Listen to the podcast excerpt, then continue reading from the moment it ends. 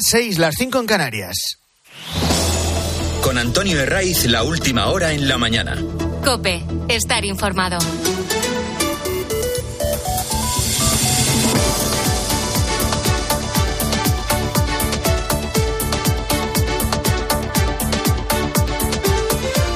Muy buenos días, estrenamos aquí la mañana del fin de semana de Cope, es 3 de diciembre, a las puertas de una semana con dos festivos por delante.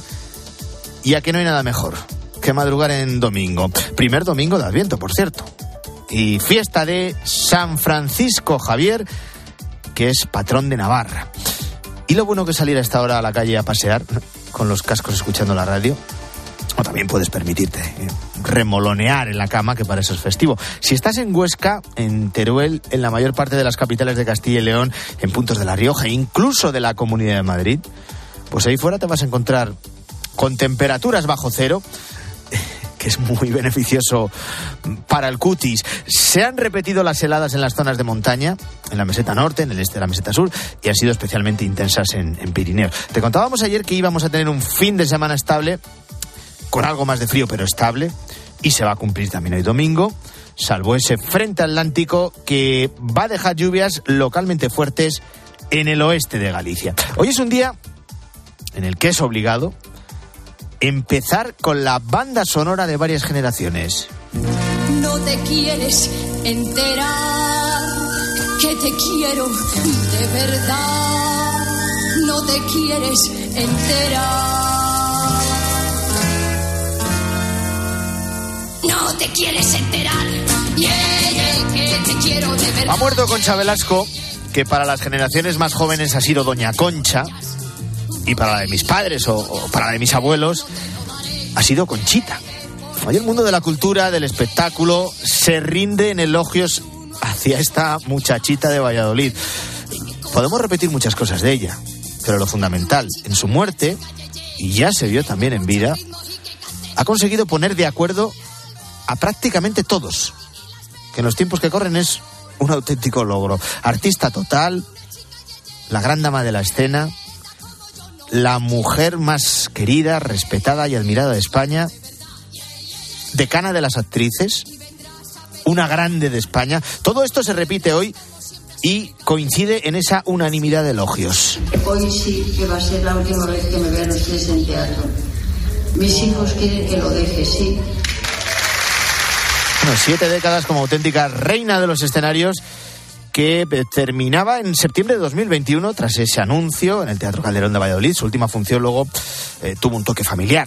Dijo adiós definitivamente en el Teatro Bretón de los Herreros de Logroño eh, con el fin de gira de La habitación de María, una obra escrita por su hijo, Manuel Martínez. Pues que además lo bueno es que le han hecho tantos homenajes que los, los, tiene todos y todos los reconocimientos. Y es que es la actriz más grande de la historia de España. Mucha gente joven que la ha descubierto en, en, en series en Netflix, como Las chicas del cable, es decir, traspasa generaciones. Traspasa generaciones, es algo que se viene repitiendo también mucho en las últimas horas. En Concha Velasco cabían y caben muchas conchas. La actriz de teatro, la estrella de la televisión, con películas de registros muy distintos la versátil presentadora de, de televisión, eh, actriz de teatro. ¿Quién no recuerda a las chicas de la Cruz Roja? Yo me bajo en la próxima y usted. O el papelón, papelón de Teresa de Jesús de la mano de Josefina Molina. Tengo que dar mucha guerra todavía. A ver, ¿qué libro es ese? Es para ti. Un recuerdo de tu tío. Ay, tío. ¿Sabe lo que fueron para mí las lecturas de entonces? Si pudiera tenerle a mi lado cada vez que me desaliento. Además de ese aplauso general de sus compañeros, de la crítica, de los que se enamoraron de ella en la pantalla o en el cine, se une, o en el teatro, se une otro recurso eh, que la define muy bien. Eso lo decía su hijo. Es una actriz que ha traspasado generaciones. La prueba, y no es una anécdota, la prueba se vive cada año en Pamplona, donde por San Fermín, en la Plaza de Toros, toda la plaza, empiezan en el tendido del sol, pero luego se contagia a, a, todas las localidades, se canta la chica Yeye.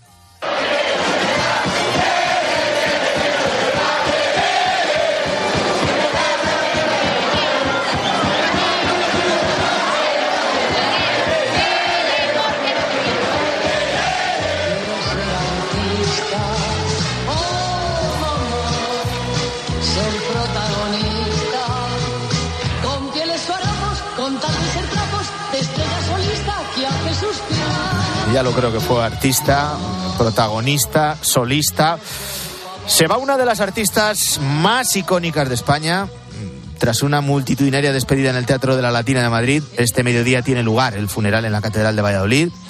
Será a las 12 del mediodía, en una ceremonia presidida por el arzobispo Monseñor Luis Argüello. Después los restos de Concha Velasco van a descansar en el cementerio del Carmen, en el Panteón de los Ilustros, junto a José Zorrilla y Miguel Delibes. En el silencio de mi habitación colgaba en la almohada mi ilusión. Mi nombre luciría como un sol, con guiños caprichosos de león.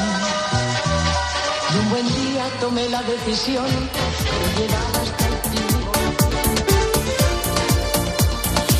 Qué grande, Concha Velasco. Bueno, en lo de la negociación entre el PSOE y Junts se siguen añadiendo elementos cada vez más chuscos. Es parte también de la estrategia que nadie se engañe, porque cuanto más estrambótico parezca todo, poco a poco se le irá quitando la gravedad que tiene, y que es mucha. Es lo que pretenden. Que se normalice algo que es totalmente anormal. ¿Cuál es el plan? Bueno, en el gobierno dicen, el primer día hemos tenido a todas las cámaras esperando en el aeropuerto de Ginebra. Ya veréis como al tercer día o al cuarto día el interés irá decreciendo hasta hacer creer que es rutinario reunirse con un forajido al que habían prometido traerlos posado para juzgarlo y meterlo en la cárcel. Como a una anomalía democrática le sucede otra mayor y en un corto espacio de tiempo confían en el olvido, en el PSOE. Y en esto Sánchez cuenta con mucha ventaja porque sabe que las tragaderas del personal son grandes. La legitimación por la vía de los hechos consumados, sin necesidad de más. ¿Qué es lo último? Que se han reunido a escondidas en Suiza, sin, sin detallar ni la hora, ni el lugar, ni realmente de lo que han hablado. Tampoco nos han contado quiénes han participado, eh, salvo aquellos que han sido cazados a su llegada o antes de partir del aeropuerto de Ginebra. Lo primero que hicieron tras terminar la reunión fue filtrar el nombre del verificador, que es ese acompañante que dice Pedro Sánchez. Que nos va a acompañar en ese, en ese proceso de, de diálogo. ¿Quién es el acompañante? Pues da igual que te diga el nombre porque seguramente te vas a quedar como estabas. En este caso se han decantado por alguien que habla español, que es el idioma que comparten Santos Cerdán con Puigdemont y compañía. Pero no, no, no es español. Para verificar si Sánchez cumple con el referéndum de autodeterminación como hito prioritario, se han decantado por un diplomático salvadoreño. Se llama Francisco Galindo Vélez. Fue embajador del Salvador en Francia y cónsul en Colombia. También ha sido alto comisionado de ACNUR en varios países de la Organización de Naciones Unidas para los Refugiados. Francisco Galindo Vélez. Pues vale. Nos hubiera dado igual otro nombre, con otros cargos u otra formación. Aquí lo importante es que se ha cedido también en esto. Que la debilidad de Sánchez le ha llevado a realizar el enésimo gesto de sumisión para asegurarse su continuidad en el poder. No hay más. Y el resto forma parte de ese esperpento que te contaba. Ayer volvimos a ver a, Santos Cerdán, el fontanero del PSOE, eh, eh, llegar al aeropuerto de Ginebra, de vuelta a España, pues eso, eh, escondiéndose, tratando de esquivar a los periodistas a duras penas, sin detallar absolutamente nada. Era una escena como la de novio a la fuga. Ha ido bien la reunión, es una reunión de trabajo y luego sacaremos una nota, breve, ¿vale? Ha ido bien. A Cerdán en ese momento de nervios, eh, tratando de huir de los periodistas, pues eh, no pudo, no tuvo la oportunidad de matizar. ¿Ha ido bien para Sánchez? Quiso decir Cerdán, que no es lo mismo que decir ha ido bien para España. Pues ya tenemos el verificador barra acompañante, un diplomático salvadoreño experto en refugiados para avanzar en el pacto entre PSOE y Junts sin el control ni la fiscalización del Congreso de los Diputados. Faltaría más. ¿A partir de ahora qué? Dos cuestiones esenciales. La primera es que van a seguir negociando con el objetivo de alcanzar un acuerdo sobre el referéndum de autodeterminación. Es el objetivo de los separatistas y viendo lo que han conseguido hasta ahora, como los indultos, como la eliminación de la sedición o como la amnistía, tienen el convencimiento de que también es posible. Aunque les hayan dicho desde el propio PSOE, desde el propio gobierno, que es ilegal. También era inconstitucional todo lo anterior. Presumen los separatistas incluso de ello. Ayer un portavoz de Junts, que se llama Josep Rius, antes del encuentro, reconoció en la radio pública que el referéndum no es de hoy para mañana, pero que llegará. Y añadió, atentos, tampoco la amnistía y el verificador eran posibles hasta que lo han sido. Y luego hay una segunda cuestión también muy clara. La legislatura acaba de empezar y el pulso va a ser terrible. La presión a la que Puigdemont va a someter a Sánchez con amenazas de romper a cada momento van a hacer que lo de gobernar sea insostenible. ¿Por cuánto tiempo? Esa es la duda. Para que estas reuniones secretas, casi clandestinas en Suiza, entre el partido del gobierno y un prófugo de la justicia, no se normalicen, para que no se olvide que se está tramitando en el Congreso una ley de amnistía que Sánchez nos había dicho que era inconstitucional, para que Europa escuche la oposición ciudadana, la oposición civil, el PP vuelve a convocar un acto de protesta este mediodía en Madrid. Va a ser en el templo de Devot. Que no, que no, que no, que no está en el piso de arriba del Partido Socialista, de la sede de Ferraz en, Madrid, como algunos han tratado de decir, para criminalizar esta protesta. Igual es para cerca de un kilómetro. Aquí lo que realmente molesta es que la derecha se movilice, eh, porque la izquierda tradicionalmente siempre ha creído que la calle es suya, y así la ha tomado, como tal. Pero vamos a repetir lo mismo de siempre. Las manifestaciones son legítimas, esto cuando sean pacíficas, pero lo son. En el momento en el que haya cualquier distorsión se pierden los argumentos. Por eso ese llamamiento a la calma, al sosiego.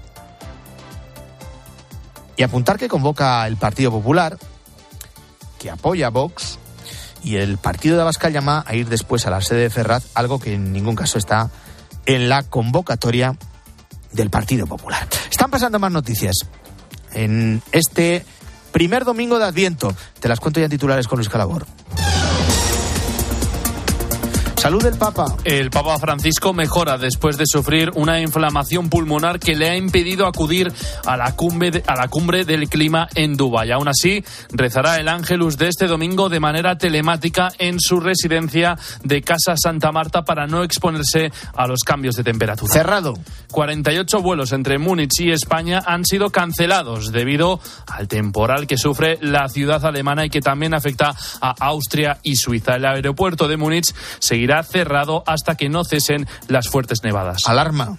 Filipinas ha cancelado la alerta nacional por un posible tsunami tras el seísmo de magnitud 7,6 que azotó al país el sábado y que también afectó a Japón. El Instituto Filipino de Vulcanología y Sismología asegura que la amenaza de tsunami ya ha superado a Filipinas y no debería de haber peligro. Advertencia.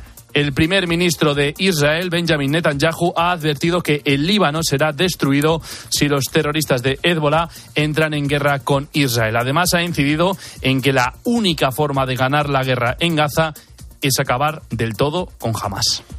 Así comienza la mañana del fin de semana de Cope. Tenemos un rato largo por delante, hasta las ocho y media, para informarte, para acompañarte y a ver si lo logramos para entretenerte también. Son las 6 y 14, las 5 y 14 en Canarias.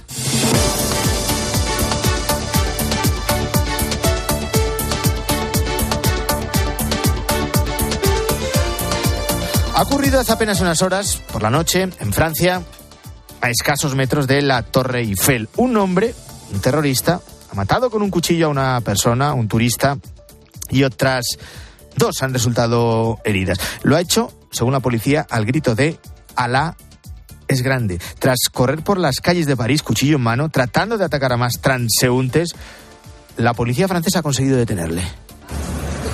Arrête Pousse-le, s'il te plaît Arrête Arrête, arrête, arrête Pousse, pousse-le Pose-le, arrête, ça sert à rien. Putain.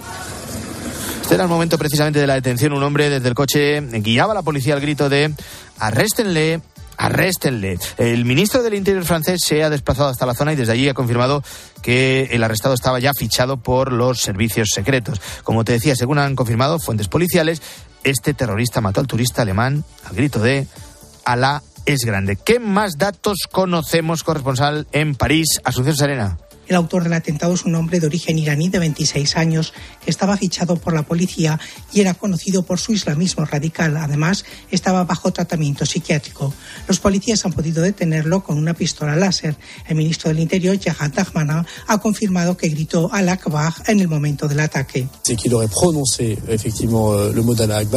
Efectivamente, pronunció las palabras al Akbar a un taxista que quiso intervenir y ante los policías.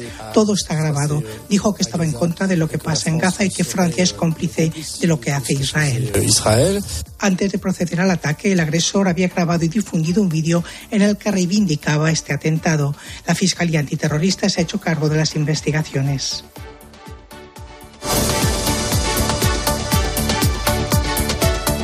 Este domingo estamos pendientes de Emiratos Árabes, donde en Dubái se está celebrando la cumbre del clima, la COP28. Te recuerdo que lleva en marcha desde el jueves pasado y que eh, terminará el próximo 12 de diciembre. Lo cierto es que los expertos coinciden en que no va a ser una cumbre exitosa, eh, sobre todo por el país en el que se celebra, Emiratos Árabes, que se sustenta del petróleo.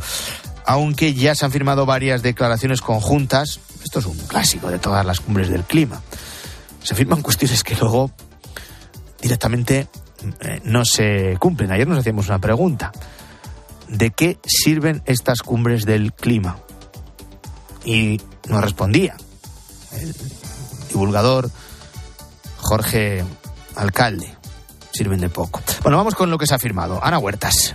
En total, 123 países han firmado la Declaración de Clima y Salud, que reconoce que hay que reducir la contaminación para salvaguardar la salud.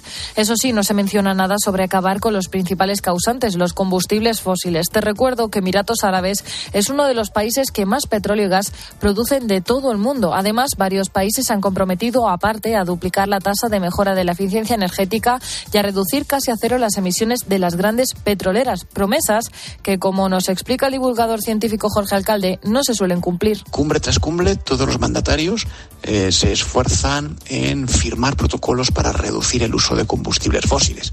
Pero, sin embargo, esos mismos mandatarios luego en sus países firman permanentemente nuevas subvenciones para la utilización de estos combustibles. El último año, 2022, se dieron 7 billones con B de dólares para fomentar el uso de combustibles fósiles. Por cierto, en esta copa a la que el Papa no ha podido asistir, el cardenal secretario de Estado Pietro Parolín ha subido al estrado este sábado para transmitir el mensaje de Francisco. Una cumbre del clima a la que, como recordaban a Huertas, el Papa no ha asistido por esa inflamación pulmonar. En su lugar, Pietro Parolin, eh, secretario de Estado del Vaticano, eh, ha acudido allí. El Papa continúa recuperándose eh, en el Vaticano. ¿Cómo evoluciona el estado de salud del Papa? Se lo voy a preguntar a la corresponsal en el Vaticano, Eva Fernández. Eva, ¿qué tal? Buenos días. Buenos días, Antonio. El Papa sigue recuperándose de su inflamación pulmonar, no tiene fiebre y va mejorando, pero hoy, para evitar los cambios de temperatura, rezará el Ángelus desde su residencia de Casa Santa Marta para no exponerse a los cambios de temperatura. Si su agenda hubiera marchado según lo previsto, a estas horas estaría regresando de Dubái, una cita con la Cumbre Mundial del Clima a la que quería acudir, pero no tuvo más remedio que anular por consejo de los médicos. En su lugar, el cardenal secretario secretario de Estado, Pietro Parolin, pronunció ayer un discurso en el que pedía a los líderes mundiales que no atribuyan la crisis climática a la alta natalidad de los países en vías de desarrollo y recordaba que la devastación de la creación es una ofensa a Dios, un pecado no solo personal, sino estructural que repercute en el ser humano, sobre todo en los más débiles, un grave peligro que pende sobre cada uno y que amenaza con desencadenar un conflicto entre generaciones.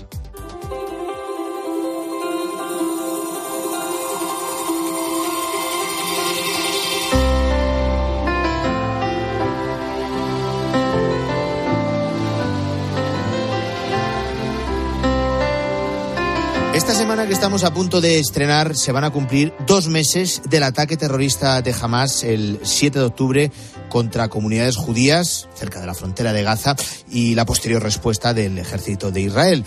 Después de miles de muertes de civiles palestinos e israelíes, se ha hecho realidad un alto el fuego temporal, frágil, puntual, te lo venimos contando, con la liberación de decenas de rehenes en manos de los terroristas de Hamas a cambio de presos palestinos. Pasan las semanas y crece también la presión sobre el primer ministro Netanyahu para que explique por qué el ejército israelí no lo vio venir, no estuvo preparado ni supo responder a tiempo al ataque por tierra, mar y aire sin precedentes de los terroristas de Hamas. Esta semana se ha conocido que una oficina de la inteligencia militar de Israel advirtió en tres documentos, en los seis meses previos a la masacre del 7 de octubre, de que Hamas estaba realizando ejercicios en los que precisamente simulaban ataques contra comunidades judías próximas a la frontera con Gaza.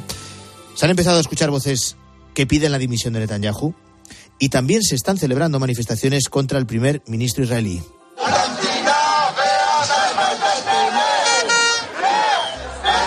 La mayoría de los israelíes, alrededor del 80%, cree que Netanyahu debe asumir la responsabilidad por los fallos de seguridad en, en ese desastre de hace casi eh, dos meses. Esto es lo que apuntan algunos sondeos y eh, lo vamos a analizar en la mañana del fin de semana de COPE con Alberto Spektorovsky, que es profesor de Ciencias Políticas de la Universidad de Tel Aviv.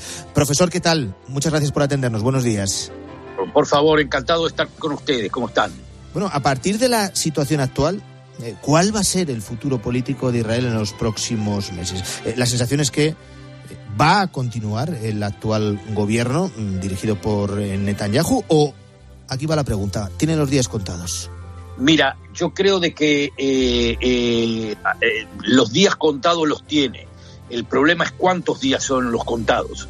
Este, a mí me parece que todavía el gobierno de Netanyahu puede durar mucho tiempo porque no, o sea, mucho tiempo no, pero digamos que ah, va a terminar la guerra, después de la guerra este, van a haber eh, los eh, debates sobre eh, los que tú mencionaste anteriormente, quién tuvo la culpa y cómo, si es el aparato militar, si es el aparato militar o el aparato político, si son los dos juntos, quién tiene que pagar el precio. Todo eso va a ser un debate que va a demorar mucho tiempo. Yo calculo, o sea, esto es puramente especulación mía, yo le doy a todo esto más de un año o sea que eh, por lo menos tiene que pasar un año o un año y poco más para que este, pueda llegar el gobierno de Natalia tiene que haber un adelanto de elecciones. En el momento que vaya a haber adelanto de elecciones, este, pierde sin ninguna duda.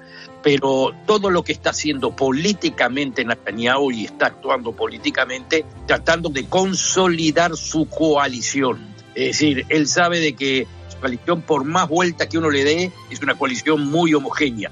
Entonces él tiene que eh, eh, ajustar un poco las cuentas dentro de su propio partido, que no haya disidentes, y puede ser que no los haya porque, porque eh, como en política, acá estamos hablando, ya pasamos al plano de, del diálogo político este, sencillo.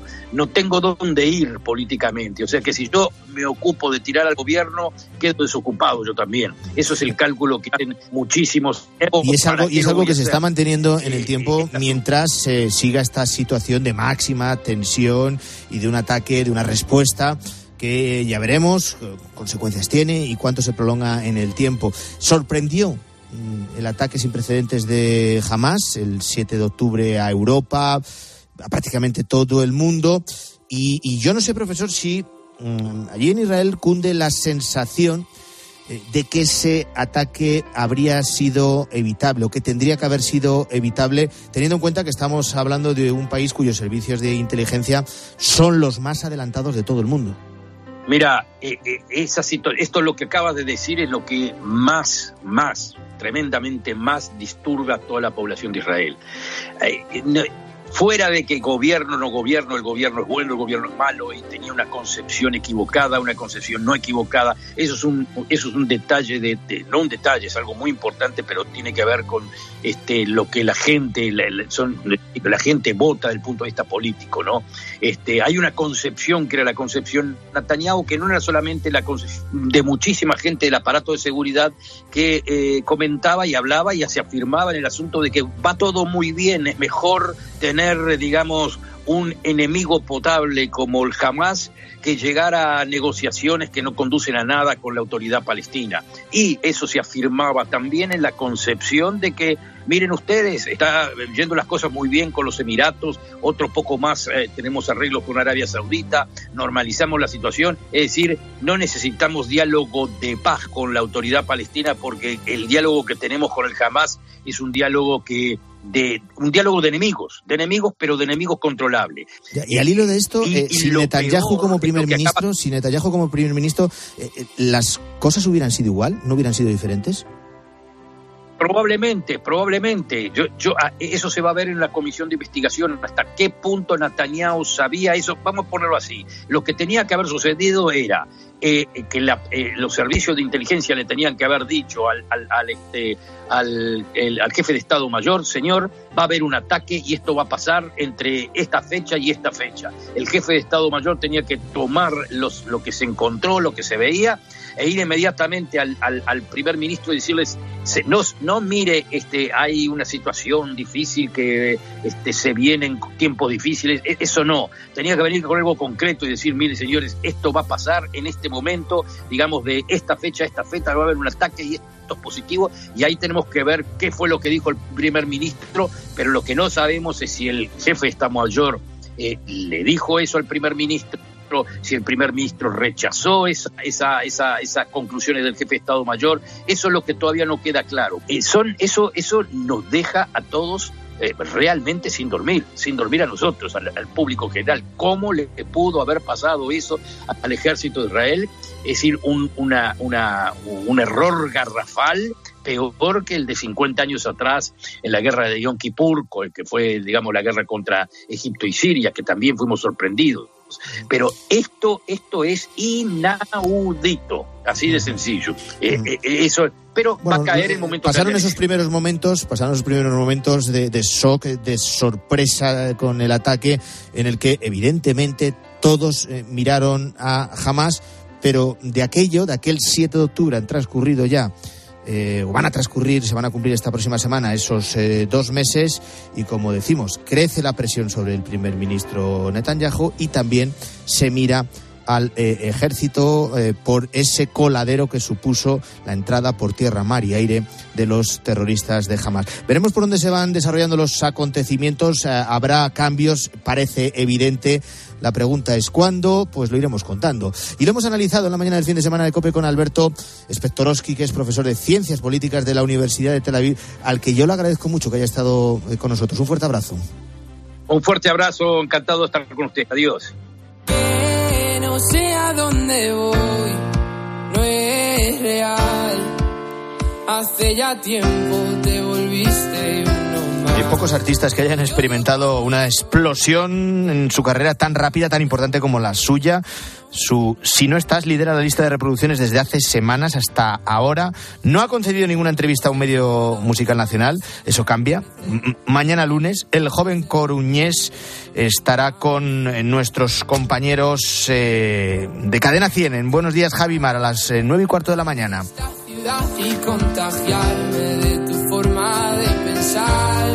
Cielo al recordar. Me doy cuenta otra vez más. Es Íñigo Quintero, que no lo he dicho. Mañana con Javi Nieves y Maramate en Cadena 100. Esta distancia no es normal, ya me he cansado de esperar. Dos billetes para amarte, no quiero ver nada posible, es demasiado tarde. Todo es un desastre, esto es una obsesión. La mañana. Con Antonio Herraiz. Cope, estar informado. Este fin de semana. Damos la bienvenida a diciembre en tiempo de juego. Sí, señor. Este domingo, Fútbol Club Barcelona, Atlético de Madrid. Creo que ese es el partido de la semana. ¿eh? Pero- Totalmente. Y, y del mes, ¿eh? Tiempo de juego con Paco González, Manolo Lama y el mejor equipo de la radio deportiva. El número uno del deporte.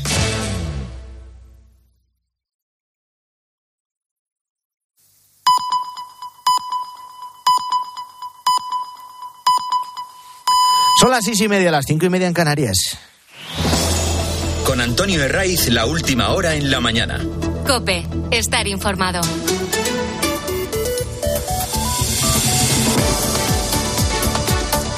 Muy buenos días, vamos ya por esta segunda media hora de la mañana del fin de semana de Cope. Bienvenido si te acabas de incorporar, en el que es el primer domingo de diciembre, primer domingo de Adviento. ¿Cómo se nota que llega ya la Navidad? Eh, No sé si saliste a la calle ayer, pero el centro de las grandes capitales estaba repleto. Incluso por la noche, eso de la madrugada, cuando uno va llegando al trabajo de este domingo, pues se ha comprobado cómo la actividad, vamos a dejarlo así, la actividad se multiplica. ¿Hace frío? Bueno, lo habitual para estas fechas. Las mínimas han caído un poco más y la previsión eh, apunta a que en Huesca, en Cuenca, en Teruel, en prácticamente eh, buena parte de Castilla y León han estado en registros eh, bajo cero. Toca abrigarse porque con la caída de las temperaturas aumenta también el riesgo de resfriados, de constipados y todo tipo de enfermedades de las vías respiratorias. Esta semana, en Hong Kong, las autoridades sanitarias han emitido un comunicado alertando de algo.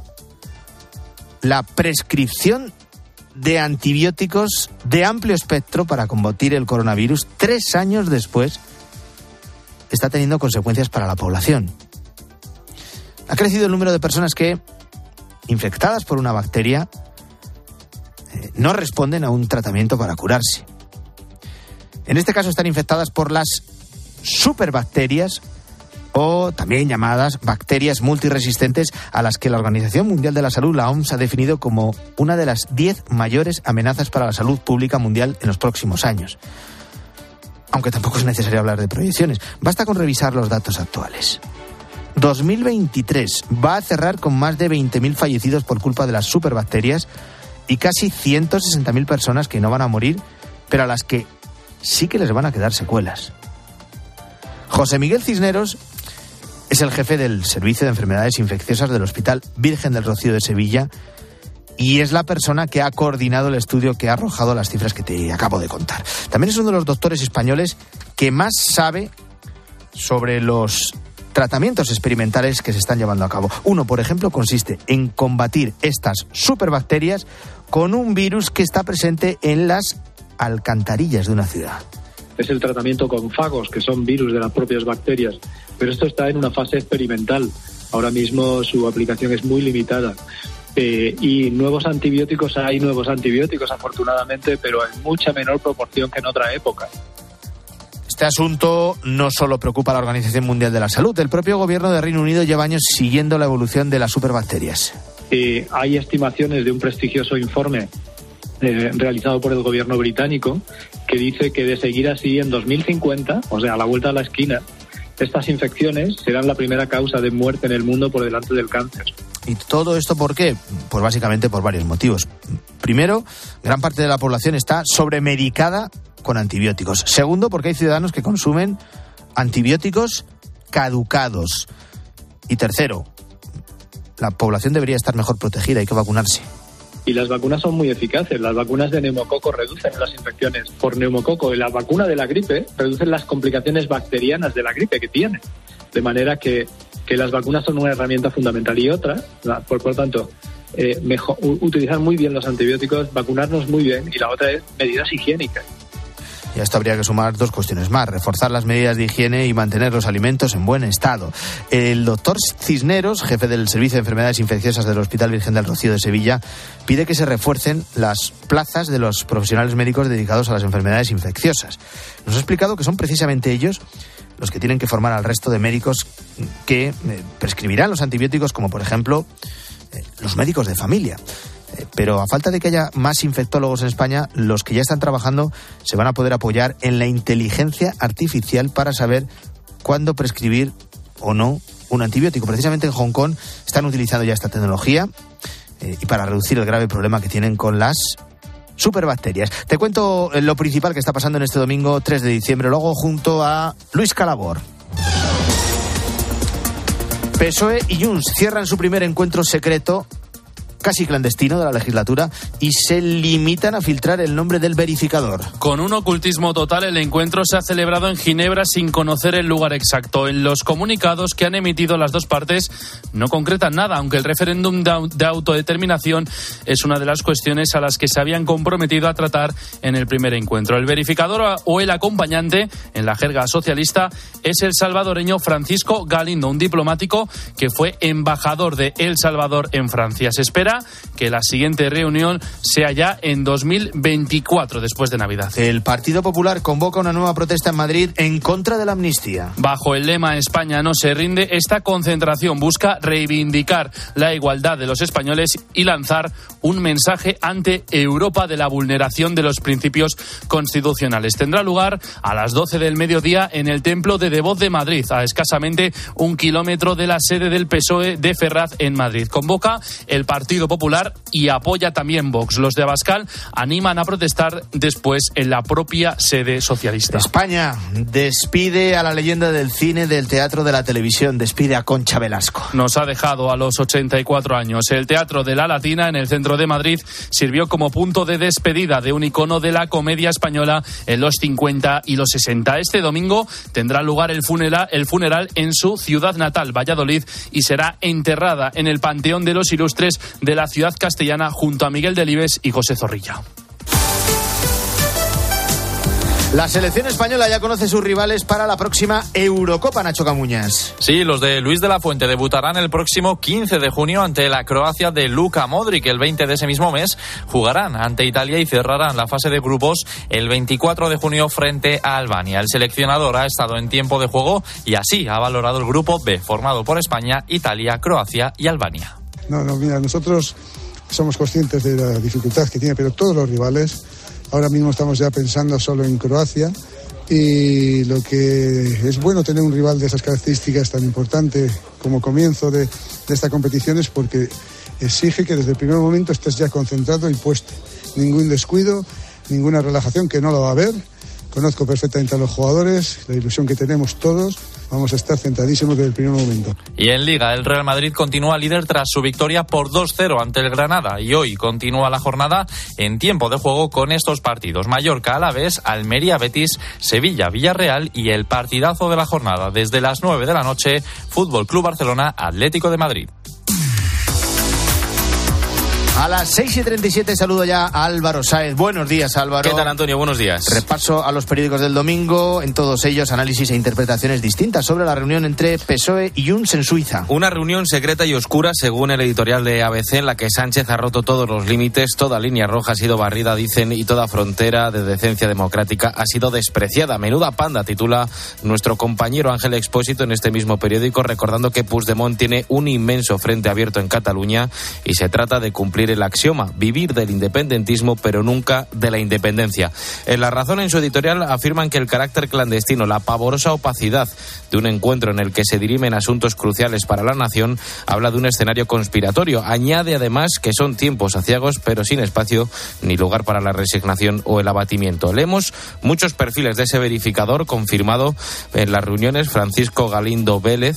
Asier Vera en El Mundo recuerda que él apoyó en El Salvador una ley de amnistía que se aprobó en 1993. Se hizo para proteger a los involucrados en delitos durante la Guerra Civil. Parte de esa reunión menciona en varios periódicos a los cinco años que se cumplen mañana con el Consejo General del Poder Judicial, cuyo mandato esos cinco años caducado. Una renovación leemos en la razón de una necesidad urgente, pero la clave es si se siguen los estándares que marca Europa. desde 2018 afirman cuando debió renovarse ha habido varios preacuerdos, pero que han saltado por los aires. También en su editorial La Razón cuenta que la Moncloa ha decidido hacer del Poder Judicial la diana sobre la que volcar toda su furia. El país trata este tema en portada también, pero con un enfoque distinto. Afirman que estamos ante la peor crisis de la justicia y todo culpa, según ellos, del bloqueo del PP. En su editorial también este periódico asegura que los magistrados cuentan con mecanismos para impugnar si quieren las leyes que consideren si son inconstitucionales, pero algunos han optado por una oposición partidista. Y como no, también protagonismo y elogios unánimes en todas las portadas en el día de la despedida de la gran Concha Velasco. Es momento en la mañana del fin de semana de Cope de repasar lo que ha dado de sí la semana. A la luz de la línea editorial de la cadena Cope lo hacemos como siempre con José Luis Restán. Tras una semana de tregua se ha reanudado la guerra en Gaza. Josep Borrell, el alto representante para la política exterior de la Unión Europea, ha asegurado que no habrá paz ni seguridad para Israel sin un Estado palestino. Los acuerdos de Oslo quedaron en papel mojado. El hecho es que la falta de una solución política y la frustración de la población palestina alimenta el desarrollo de organizaciones cada vez más radicales. Jamás no debe seguir controlando Gaza, porque es una organización terrorista, pero Gaza no debe quedar bajo control de Israel, porque es territorio palestino. Es difícil encontrar una solución, pero la guerra infinita no entra dentro de una ecuación razonable. Esta semana, la presencia del rey Felipe VI en el inicio de la decimoquinta legislatura ha sido especialmente oportuna. Su discurso se ha centrado en reivindicar aquel gran pacto entre los españoles que está en el origen de nuestra democracia. Un pacto que supuso un éxito colectivo de una historia que no hay que olvidar y que se sustenta y perdura en la Constitución, a la que debemos honrar en su espíritu, respetarla y cumplirla para hacer efectiva la definición de España como un Estado social y democrático de derecho. Felipe VI ha recordado también que la búsqueda del entendimiento, el reconocimiento de nuestras diferencias unido al mutuo respeto como ciudadanos, la certeza de que solo superando las divisiones tienen una base segura las libertades y los derechos, fueron todas ellas ideas y actitudes determinantes para abrir una nueva página de nuestra historia. Y el presidente del gobierno y su superministro Félix Bolaños creen que para que la sociedad española acate la amnistía basta con desquiciar el lenguaje, banalizar el alcance de los acuerdos con el independentismo y deslegitimar al disidente acusándolo de fascista y reaccionario. Bolaños ha dicho categóricamente que en las instituciones europeas hay cero preocupación por las consecuencias institucionales del acuerdo entre Junts y el PSOE. Pero solo un día más tarde, el portavoz de Justicia de la Comisión Europea le ha desmentido. Pertenecer a la Unión implica derechos y garantías, pero también deberes. Las tretas de Sánchez le han valido hasta ahora, pero quizás choquen con el Frente Institucional Europeo. Así ha transcurrido la semana entre líneas COPE. Qué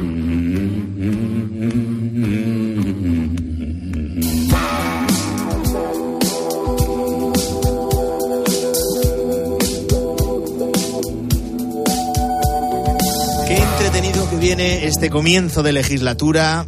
Ya las negociaciones apuntaba manera, pero es que los líos internos han aparecido cuando el tren ni siquiera ha hecho eh, ha echado a andar. Ahí está la pugna entre Nadia Calviño y Yolanda Díaz por la reforma del subsidio por desempleo. La líder de Sumar sabe que o comienza a distanciarse del peso desde el principio o será engullida, como ocurre casi siempre en, todos los gobiernos de coalición. Y por eso va a querer protagonismo cada semana y cada día. Una de las primeras medidas que quiere tomar la ministra de Trabajo al inicio de esta legislatura es la subida del salario mínimo interprofesional. Lo cobran, atentos en España, 2.200.000 personas. Este jueves se ha celebrado el primer encuentro. Han participado empresarios y sindicatos con la convicción del Ministerio de que se mantenga el 60% del salario medio en España, con lo que planteó una subida en torno al 4%. Esto significaría llegar a 1.120 euros. Susana Moneo, buenos días. Hola, muy buenos días. Propuesta que está a medio camino entre lo que reclaman los sindicatos y lo que pide la patronal. Sí, los eh, sindicatos UGT y comisiones quieren una subida en torno al aumento de los sueldos que se está pactando en la negociación colectiva y que cifran en un 5%. COE y CEPIME ya propusieron un 3% y lo ligan además a una rebaja de las cotizaciones sociales en determinados sectores, por ejemplo en la agricultura, y que suban las contratas con la Administración cuando aumentan los costes. Aquí entraría el salario mínimo interprofesional.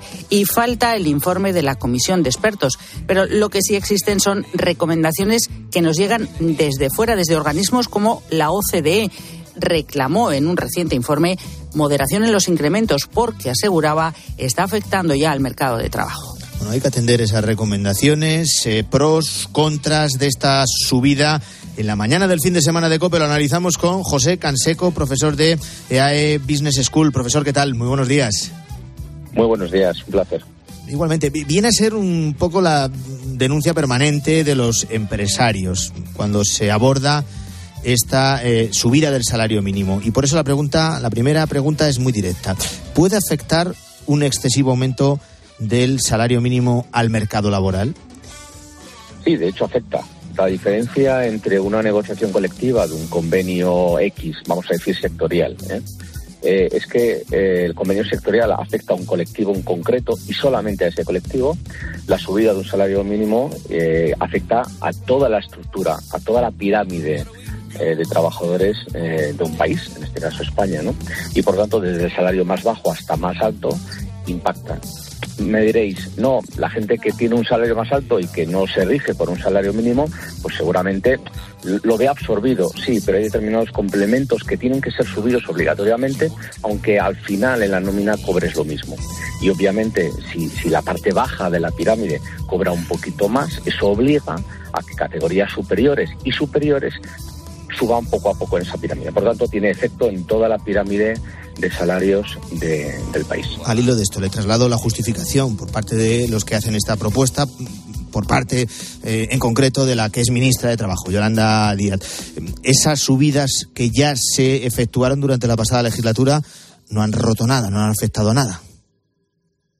Bueno, no han roto nada, evidentemente, pero la coyuntura es delicada. Eh, vamos a ver, negociar con los agentes sociales quizás es lo idóneo ¿no? para una subida de salario mínimo y para otros eh, elementos que forman parte de la negociación colectiva y que bajo una óptica de largo plazo y de participar en las decisiones de la administración sobre la normativa laboral pues es positivo. ¿no? Lo que no es tan loable es negociarlo 30 días antes. ¿eh? Cuando ahora las empresas están precisamente gestionando sus presupuestos, con 30 días tengo que prever esa posible subida o ese posible impacto de los costes laborales unitarios para el año que viene. Esto es un tema importante. Y luego siempre se alude al tema de, las medias, ¿no? de que tenemos que eh, tener un salario mínimo interprofesional en torno al 60%, según la Carta Social Europea, eh, del salario medio. No es exactamente así porque la Carta Social Europea dice que debe ser un 60% del salario mediano o un 50% del salario medio, que no es exactamente lo mismo y ya estamos en esos números. Y, y, además hay una pregunta que nos hacemos muchos. ¿Es comparable nuestra situación, la situación económica, la situación de nuestro mercado laboral a la de otros países para llegar a esa media? Bueno, eh, esa media se toma, se tiene en cuenta con los salarios mínimos, en caso de haberlos de cada país eh, y los salarios medios y medianos de cada país. Por lo tanto, digamos que estamos haciendo una, comparación dentro del mercado local de cada país. Es cierto que España está en unos niveles de salario medio en torno al promedio ¿eh? de la Unión Europea y no tiene el, poder, el, coste de vida más alto de la Unión Europea, ni, muchísimo menos. Por tanto, se sitúa en la mitad de la tabla aproximadamente y, como decía, ya estamos, bien cojamos la media o bien cojamos la mediana, en ese 50 o en ese 60% de, del promedio de, de la tabla salarial del país. Lo cierto, profesor, es que muchos jóvenes no pueden emanciparse, eh, no tienen acceso a la vivienda, no pueden hacer frente a sus gastos y claro, cuando tú cuentas que se va a proponer mm, la subida del salario mínimo, todos dirían, pues eh, perfecto, pero todos queremos ganar más. Eh, ¿No sería mm, mejor modificar nuestro modelo productivo mm, para mejorar, o, le voy a hacer otra pregunta, ¿cómo mejorar su capacidad de gasto de estos jóvenes?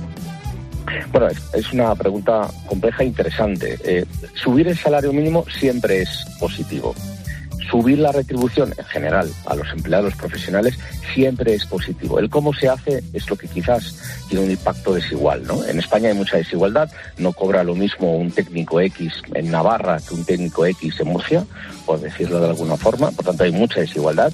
¿eh? Y el coste que le supone esa compañía que compite de una forma u otra no es el mismo en Murcia que en Navarra.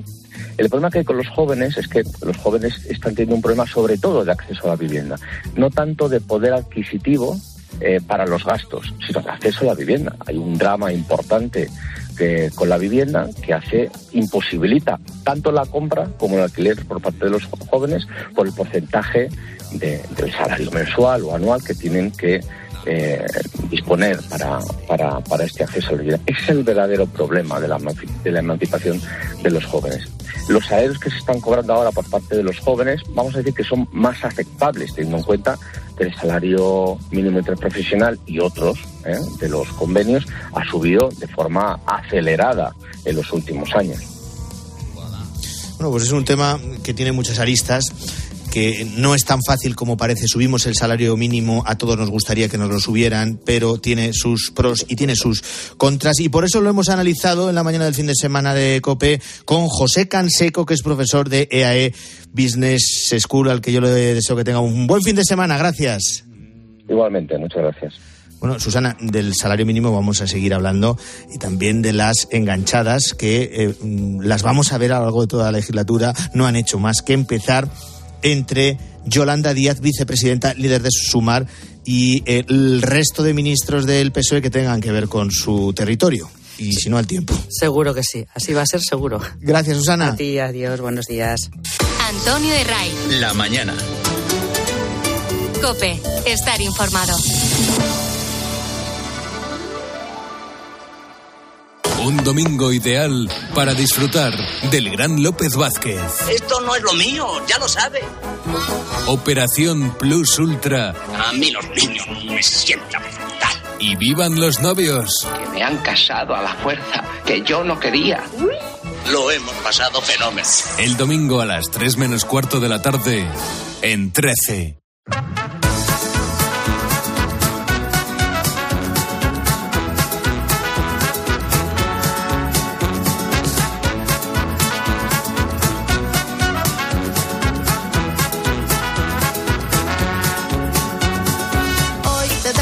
Antes de que nos den las 7, como cada domingo en la mañana del fin de semana de Cope, vamos a contarte esas noticias que no aparecen en las portadas y que aquí nos resistimos a que queden en la irrelevancia para que no pasen tan inadvertidas. Se ha encargado de recogerlas Luis Calabor, al que saludo de nuevo. ¿Qué tal, Luis? Muy buenos días, Antonio. Bueno, eh, esta es una de las noticias eh, de, de cada año que a mí más me gusta. Es la nueva versión digital del diccionario de la lengua española que ha presentado la RAE la Real Academia esta semana, eh, y en la que han añadido más de 4.000 nuevos términos, con muchas novedades, no solo de los avances en la tecnología, sino con términos eh, curiosos eh, que todos conocemos y que incluso utilizamos o no en nuestro día a día. Es que, ¿quién no ha oído hablar de perreo? Sí, sí, perreo ya es una palabra del diccionario de la Real Academia Española, pero no acaba ahí. Eh, videoarbitraje, que es el famoso bar, eh, chunda chunda. Que yo eso lo he escuchado mucho de mi madre, el chunda chunda este que no le, que no le gusta. Crack, como persona que destaca extraordinariamente en algo, o términos como machirulo, que es un hombre que exhibe una actitud machista, o sinogarismo, por ejemplo. Perrea, perrea. Con música de chunda chunda. Es un crack. ¡Que lo mira en el bar! Y es que son unas palabras que ya llevan mucho tiempo en el vocabulario popular, pero que no han entrado hasta ahora, fíjate, y porque igual hablamos de chunda chunda, por ejemplo, desde hace, no sé, 15 años, por ejemplo, ¿no? Eh, o incluso otros términos tecnológicos, como pueden ser cookies o banner, que ahora están muy reconocidos, ¿no? En el, en el vocablo popular, y la realidad es que todos podemos proponer, Antonio, cualquier palabra que queramos a la Real Academia Española. Lo explica en COPE el doctor en Filología Hispánica y profesor Fernando Vilches. Esa palabra que se propone en esa parte de la página web de la Academia, la Academia la recoge y la manda al Instituto de Lexicografía. Entonces va mirando si se lo habéis vosotros los periodistas, lo usa la gente joven y está en las redes, que pueden pasar dos años o mucho más, claro. Yo no sé si echas de menos algún término, Antonio, que quisieras meter, pero bueno, son palabras que tenían que estar ya hasta a estas alturas. Bueno, además de estas modernidades de perreo, de chunda chunda o lo que sea, a mí lo que me gustaría es que no se perdieran palabras del castellano y no tan antiguo, Totalmente. que cada vez se usan menos o prácticamente no se usan nada. Términos de la España rural, por ejemplo. Eso es otra cantar. Lo que no sé si incluirá la RAE dentro de poco es el término escultura holográfica, porque ojo con la inteligencia artificial. Resulta que esta semana hemos tenido una boda, sí, sí, una boda entre un humano y un holograma creado por inteligencia artificial. Se trata del enlace, podríamos decir, entre la artista catalana Alicia Framich y un hombre artificial llamado Alex. que han hecho un juego de palabras porque, claro, han cogido el nombre de Alex, le han, añadido eh, AI, que es como es inteligencia artificial en inglés, y le han llamado ILEX. O sea, que es un juego de palabras muy curioso. Pues bueno, se trata de un concepto que llaman rupturista, aunque sinceramente no deja de ser una cosa rara, vamos a decirlo. Eh, no es un holograma, digamos, que se represente en el día a día, es decir, no es que en su casa tenga un holograma, porque eso ya sería futurista absolutamente. Eh, es una técnica fotográfica, entonces eh, han publicado varios vídeos y es que si te los pongo, si te pongo esta conversación, pues tú los escuchas y piensas que es una conversación normal. Escucha, escucha, escucha. I put some uh, sweet potato. Good idea. Bit dangerous. Not for you, but Están hablando en inglés, están comiendo, o sea, le ha hecho una- como unas berenjenas, no sé qué, no sé qué es eso, pues unas verduras o lo que o lo que sea, y sale Alicia con- junto a una representación de una persona en su salón. O sea, el vídeo es surrealista, lo podéis buscar en, en- en redes. Y ha dicho en una, en una entrevista en el eh, Faro de Vigo eh, que el- la persona, el holograma, está inspirado en sus exparejas. O sea, fíjate, fíjate. Y sobre relaciones sexuales ella lo tiene, lo tiene clarísimo. Eso está sobrevalorado. Solo diré que Alicia llegó a vivir con un maniquí en 1996, o sea que le gustan estos experimentos. Sobrevalorado, qué cosas. La gente tiene ganas y tiempo para todo. Y gracias a eso no solo tenemos estas parejas holográficas, sino que hemos descubierto algo que, oye, es muy útil para el día a día. Hablamos de una cebolla que dura medio año fresca y que ha sido descubierta en Galicia. Ha sido en Ourense, ¿eh? y claro, pues tú escuchas esto y te da mal rollo un poco porque piensas, bueno, la han cogido, la han modificado, la han metido mil cosas, mil conservantes, no lo sé, pero ha sido mucho más sencillo. Se trata de una cooperativa agrícola llamada Postoiro que ha conseguido una variedad propia. Básicamente, pues eh, eh, han conseguido esa eh, cebolla que se, llama, que se llama cebolla de Vilar y resulta que compararon la cebolla que ellos estaban sacando con otras de las cosechas de la zona y se dieron cuenta que la suya duraba mucho más. Era algo que decían, ostras, es que, es que se, se nota. Eh, la recogían en septiembre y la tenían fresca hasta marzo. O sea que la cebolla, pues como hemos dicho, duraba fresca esos seis meses. Hay que recordar que una cebolla normal, más o menos, pues durante un mes, un mes y medio, no sé. eh, y esto, pues sería muy revolucionario para, para el sector. ¿Quién lo diría, eh? ¿Quién lo diría? Bueno, en los pueblos depende de dónde conserve esa cebolla. eh, siempre sea en una bodega, por ejemplo, a una temperatura estable, baja, pues se conserva durante mucho tiempo. Eso lo saben bien las gentes de los, de los pueblos. Nos vamos a saltar de Galicia a Toledo, al municipio de Ontanar. Este pueblo de poco más de 140 habitantes se ha hecho famoso esta semana por una oferta que ha llamado la atención.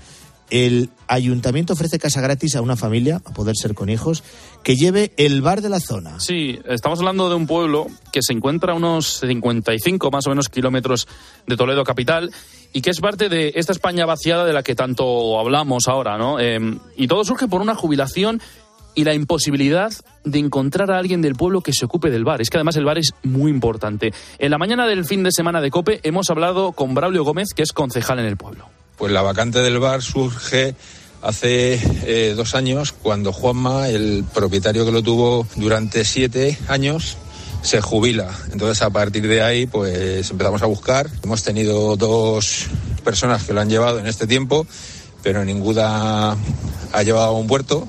Y es que no estamos hablando de un bar cualquiera donde te tomas el vermú. No, no, no, no, no. Es que también eh, es un bar que es, digamos, un centro de día. Entonces, ¿qué es un centro de día? Pues es un, eh, es un establecimiento que también lleva la comida a las casas de los ancianos que ya no pueden moverse. Es que esto es muy importante para el pueblo y por eso están dispuestos, ojo, a ofrecer todo esto que cuenta Braulio. Pues ofrecemos el bar-restaurante con los gastos tanto de luz, gasoil para la calefacción y agua. El ayuntamiento paga el 50%. El interesado pues pagaría un alquiler mm, simbólico por lo que es el, negocio y la vivienda eh, no tendría ningún coste para él salvo los gastos que pudiese generar.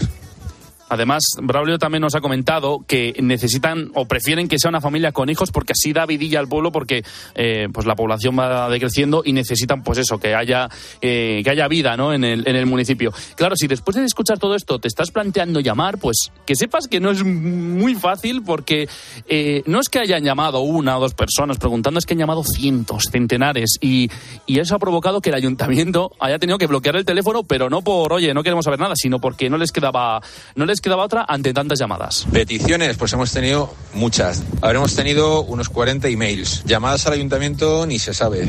De hecho, el ayuntamiento han tenido que desconectar el teléfono porque si no, no hacen otra cosa más que estar contestando gente. Hemos hablado de Ontanar en Toledo, pero pasa en muchos pueblos de la España rural. Eso de España vacía o vacía también me gustaría un poco menos. En la España rural, y, yo te voy a hablar de otro, mira, en Iruesti, en, Guadalajara, también han lanzado una oferta similar y se han visto completamente desbordados. En este caso, en Irueste, eh, el alquiler del local, del, bar municipal, eh, eh, ascendía a 10 euros al mes, una cosa simbólica. Les cubrían también el 70% de los gastos de luz del local y también, eh, como notarán, les ofrecían casa renovada mm, el año pasado totalmente gratis.